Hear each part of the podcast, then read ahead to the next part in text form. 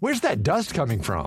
Still finding debris after vacuuming? Eufy X10 Pro Omni Robot Vacuum has 8,000 PA of powerful suction to remove debris deep in carpets. And it's totally hands free. Want to know more? Go to eufy.com. That's EUFY.com and discover X10 Pro Omni, the best in class all in one robot vacuum for only $799.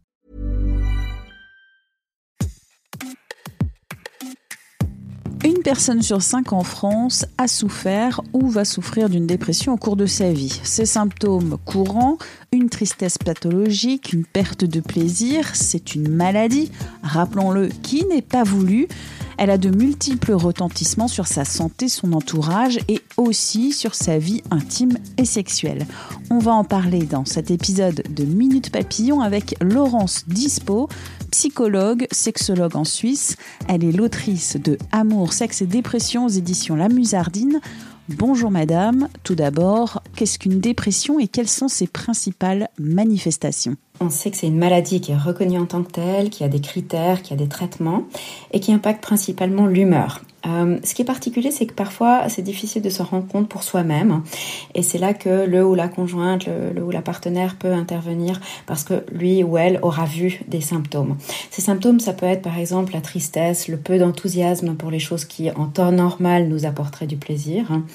Peut-être que le partenaire ou la partenaire va voir qu'on est souvent fatigué, qu'il y a un changement dans l'appétit ou dans le sommeil, qu'on se dévalorise beaucoup, qu'on a de la peine à se concentrer ou à réfléchir. Et si tout ça dure plus de deux semaines, on va pouvoir creuser, on va pouvoir se poser la question. Maintenant, si la personne qui est déprimée est un homme, le ou la partenaire va peut-être être un petit peu dérouté parce que au lieu d'une grande tristesse et puis peut-être des pleurs, on va parfois avoir plutôt de l'irritabilité, de la nervosité, quelque chose qui peut ressembler un peu à de l'agressivité. Et du coup, dans le couple, hein, il peut y avoir un éloignement parce que si on n'a pas tout de suite euh, l'idée de penser dépression, on peut se dire la personne me fait la tête, la personne est fâchée, il y a un problème dans le couple.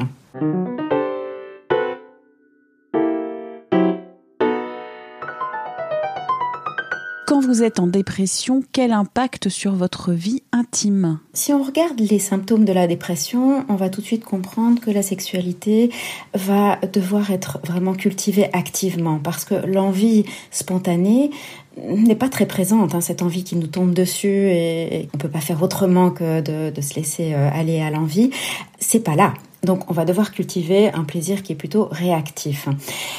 Si on continue à regarder les symptômes, on a aussi la dévalorisation de soi ça, ça impacte forcément la séduction. Hein. C'est difficile d'aller euh, faire une approche quand on se sent pas très bien dans sa peau, pas très bien dans son corps, euh, pas très bien dans sa tête non plus, euh, qu'il y a vite un sentiment de culpabilité si le câlin se passe pas aussi bien que prévu. Il y a aussi cette fatigue, ce manque d'énergie, hein. ça n'aide pas à trouver la motivation.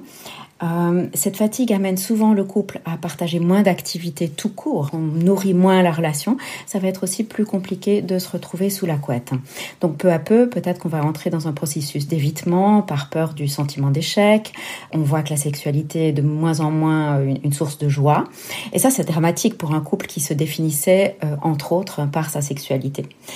Et enfin, il y a les pensées négatives hein, qui prennent le pas sur l'imaginaire positif. Et l'imaginaire positif, c'est la capacité de rêver, d'anticiper, euh, de fantasmer, euh, de désirer. Des médicaments peuvent être prescrits pour traiter la dépression. Quelles sont les conséquences de l'usage d'antidépresseurs sur la sexualité? Si on y adhère et si on réagit bien, en principe, tout devrait aller mieux, toutes les fonctions devraient aller mieux, y compris les fonctions sexuelles, puisque l'antidépresseur va agir sur l'humeur. Et si on est dans un meilleur état psychique, on a plus de chances hein, de pouvoir euh, avoir une sexualité épanouie ou de retrouver nos repères euh, sensoriels, nos repères euh, émotifs et, relationnels. Néanmoins, on sait que tout psychotrope a des impacts hein, sur la sexualité. On peut avoir par exemple un petit peu plus de difficulté à atteindre l'orgasme parce que les sensations sont comme aplaties sous l'effet des antidépresseurs. D'ailleurs, c'est un, détail intéressant hein, pour les personnes qui souffrent d'éjaculation rapide ou précoce. On a tendance à venir un petit peu trop vite. C'est peut-être une occasion justement d'explorer une sexualité plus détendue, plus lente, euh, parce que effectivement les sensations sont un petit peu moins vives. Euh, après, les, problèmes préexistants, comme par exemple si on avait déjà quelques difficultés au niveau de l'érection, ces problèmes sont plutôt aggravés par les antidépresseurs. Donc, on va devoir se dire que c'est la maladie, que c'est la dépression, que c'est le médicament, et non pas qu'on est en train d'aller vers un vieillissement précoce, qu'on est en train de dysfonctionner. Euh, tout ça, c'est explicable. Donc, pour résumer, c'est pas le désir en tant que tel qui est affecté, mais du fait que l'excitation, l'orgasme, les aspects fonctionnels sont impactés par les antidépresseurs, on peut avoir des sentiments d'échec ou de déception ou de culpabilité vis-à-vis de l'autre. Donc, il me semble que la communication, de nouveau dans le couple, hein, est vraiment cruciale afin de prévenir ces situations où on finit par éviter tout contact tactile. Hein. C'est ce qui se passe souvent chez mes patients.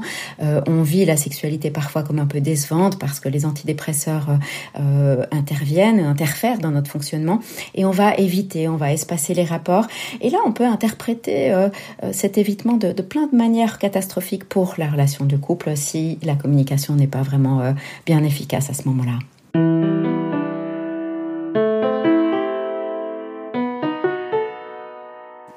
Outils, ressources conseillez-vous pour soigner la dépression et pourquoi pas renouer avec la sexualité partagée si évidemment c'est voulu? Je pense que la première ressource, au-delà du fait que la sexualité était déjà importante pour la personne, hein, parce qu'on part du principe que la, la personne va avoir envie de travailler sa sexualité et cultiver la, la sexualité relationnelle si cet euh, aspect de, de, sa vie, si ce domaine de sa vie lui était importante. Au-delà de ça, le couple en tant que tel est une ressource précieuse. Hein. Vous l'avez dit, communiquer, poser les mots, faire équipe, partager, puis surtout voir la dépression comme un ennemi commun. C'est pas mon conjoint ou ma conjointe euh, qui euh, porte le problème uniquement. On est ensemble et on va gérer cette situation ensemble. Ensuite, identifier et activer nos ressources internes. Quelles sont les forces de la personne qui vont l'aider à traverser ce moment? Euh, Parmi les forces, est-ce qu'il y a par exemple l'autocompassion, hein, la bienveillance vis-à-vis de soi? On va utiliser souvent la pleine conscience, hein, qui est un type de méditation, pour accueillir avec bienveillance hein, ce qui se passe plutôt que de vouloir lutter ou contrôler, ce qui est tout à fait euh, irréaliste. Et aussi pour revenir dans l'instant présent, revenir dans les sensations, surtout quand les pensées négatives nous emportent. Hein. On va revenir vraiment à, à, la réalité du présent plutôt que de partir dans l'irrationnel grâce à la pleine conscience. Une autre ressource, c'est de se reconnecter au corps, ce qui est compliqué hein, parce que comme je le disais avant, les sensations sont différentes. Donc se reconnecter au, au corps, c'est continuer à se donner de l'importance, donner de l'importance à notre hygiène, euh, à notre sensualité, à l'auto-érotisme, à hein, la masturbation, tout ça, ce sont des ressources. Sur le plan de la sexualité à deux, c'est le moment, je pense, d'assouplir les protocoles. Ce que je veux dire par là, c'est d'explorer, c'est de sortir des habitudes. Euh, chaque couple a un peu son protocole. Hein. On, a un peu notre, recette gagnante. Et lors de la dépression, c'est le moment de se dire qu'est-ce qu'on peut faire différemment? Qu'est-ce qu'on va devoir adapter? On va devoir peut-être adapter le type de désir. Hein. Je parlais tout à l'heure du désir spontané qui est plus trop au rendez-vous. On va cultiver ce qu'on appelle le désir réactif hein, et que je décris dans le livre. On va aussi discuter ensemble des freins, des accélérateurs. On va essayer d'autres sensations, hein, puisque le corps ne fonctionne plus de la même manière. Hein. Euh, en gros, on va vraiment explorer une nouvelle sexualité qui peut vraiment être utile pour nous après la dépression. Quand on va aller mieux, on va pouvoir se poser la question, faire un bilan. Est-ce que tout ce qu'on a exploré pendant la dépression, on a envie de continuer à explorer? Est-ce que finalement on a trouvé des choses qui sont tout à fait pertinentes par rapport à notre phase, phase de vie actuelle? Et c'est souvent le cas. Et puis je terminerai peut-être sur les, ressources externes hein, qui sont les thérapies, que ce soit euh, la thérapie cognitivo-comportementale ou systémique, ou alors la thérapie de couple ou même la sexologie bien sûr, pour vraiment cibler les difficultés qui peuvent euh, survenir euh, dans la sexualité pendant ce moment-là.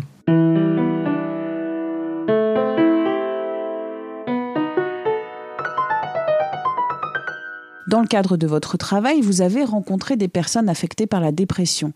Quels sont leurs vécus, leurs ressentis? Ce que les personnes me disent euh, après un épisode dépressif, quand elles ont eu l'occasion, peut-être parce qu'elles sont venues en thérapie de couple à ce moment-là, c'est presque encore mieux que de me reconnaître, hein, parce que je m'étais un peu perdue pendant cet épisode, je me reconnaissais plus. Et là, je me reconnais, mais peut-être même en mieux, dans le sens, j'ai exploré des choses que j'aurais pas eu l'occasion d'explorer s'il n'y avait pas eu cet épisode dépressif. Alors, bien loin de moi de vouloir banaliser cet épisode qui peut être vraiment euh, traumatique hein, par rapport à l'identité du couple et de la personne, hein. mais c'est vrai que les couples qui se donnent les moyens de travailler sur leur sexualité pendant cet épisode, ils trouvent vraiment leur compte. Un rappel avant de conclure, pour soigner la dépression, il y a des traitements efficaces comme la psychothérapie et on en a parlé, des médicaments antidépresseurs. Ils sont efficaces pour 7 personnes sur 10. Si vous vivez un tel épisode dépressif, surtout, surtout ne restez pas isolé, parlez, faites appel à un professionnel de santé. Si vous avez aimé cet épisode et Minute Papillon en général, n'hésitez pas à nous laisser des petites étoiles sur les plateformes Apple, Spotify en particulier, c'est bon pour le référencement. Minute Papillon aux manettes Anne-Laetitia Béraud pour nous écrire une adresse audio-20minutes.fr. Et pour vous abonner, visez le fil les podcasts de 20 minutes sur votre plateforme d'écoute préférée. À très vite!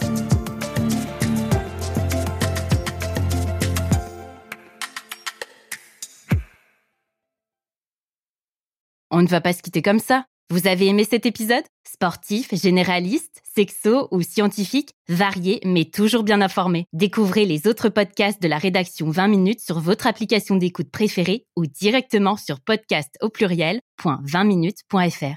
Et merci de nous avoir écoutés.